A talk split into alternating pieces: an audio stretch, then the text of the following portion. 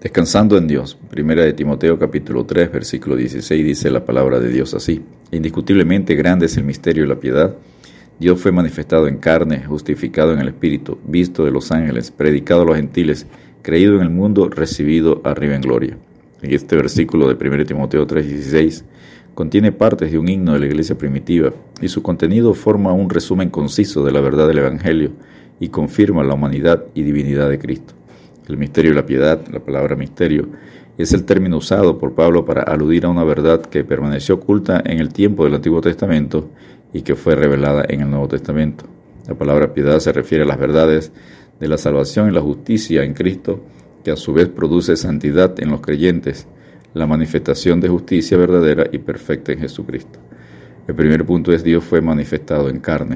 Es una referencia clara a Jesucristo, quien manifestó al Dios invisible a la humanidad entera, como lo enseñan las Escrituras. En Gálatas 4, 4, pero cuando vino el cumplimiento del tiempo, Dios envió a su Hijo, nacido de mujer y nacido bajo la ley. En Juan 1.14, y aquel verbo fue hecho carne y habitó entre nosotros, y vimos su gloria, gloria como del unigénito del Padre, lleno de gracia y de verdad.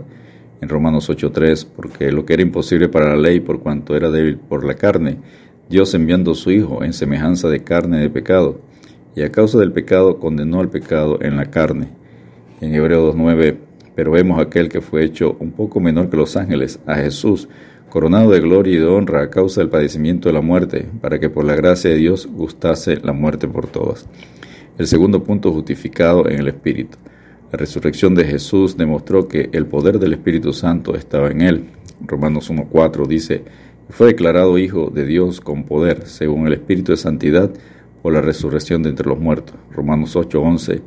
Y si el Espíritu de aquel que levantó de los muertos a Jesús mora en vosotros, el que levantó de los muertos a Cristo Jesús, vivificará también vuestros cuerpos mortales por su Espíritu que mora en vosotros. 1 Corintios 15, 3 al 6, Pablo dice, porque primeramente os he enseñado lo que asimismo recibí, que Cristo murió por nuestros pecados conforme a las Escrituras, y que fue sepultado y que resucitó al tercer día, conforme a las Escrituras, y que apareció a Cefas, es Pedro, y después a los doce.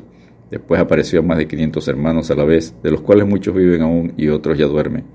El tercer punto, visto de los ángeles. Fue visto tanto por los ángeles caídos como los elegidos. En Hebreos 1.6 dice y otra vez, cuando introduce el primogénito en el mundo, dice, adórenle todos los ángeles de Dios. Marco 3.11 y los espíritus inmundos, al verle, se postraban delante de él y daban voces diciendo, Tú eres el Hijo de Dios. El punto número 4, predicado a los gentiles. Aquí en 1 Timoteo 3:16, predicado a las naciones por mandato suyo en Mateo 28, 19, dice, por tanto, id y haced discípulos a todas las naciones, bautizándolos en el nombre del Padre y del Hijo y del Espíritu Santo. Y en Marcos 16, 15 al 16, les dijo, id por todo el mundo y predicad el Evangelio a toda criatura. El que creyere y fuere bautizado será salvo, mas el que no creyere será condenado. El quinto punto, creído en el mundo. El Evangelio de Jesucristo se ha predicado en las naciones y ha sido aceptado. Romanos 1, 16. Porque no me avergüenzo del Evangelio, porque es poder de Dios para salvación a todo aquel que cree, al judío primeramente y también al griego. 1 Corintios 2, versículos 4 y 5, Pablo dice, y ni mi palabra ni mi predicación fue con palabras persuasivas de humana sabiduría, sino con demostración del Espíritu y de poder, para que vuestra fe no esté fundada en la sabiduría de los hombres, sino en el poder de Dios. El sexto y último punto, recibido arriba en gloria. La ascensión y exaltación de Cristo mostró que el Padre estaba complacido con él y aceptó por completo su obra. Marcos 16, 19 dice, y el Señor, después que les habló, fue recibido arriba en el cielo y se sentó a la diestra de Dios. Hechos capítulo 1 versículos 10 y 11. Y estando ellos con los ojos puestos en el cielo, entre tanto que él se iba, he aquí se pusieron junto a ellos dos varones con vestiduras blancas, los cuales también le dijeron, varones Galileo, ¿por qué estáis mirando al cielo?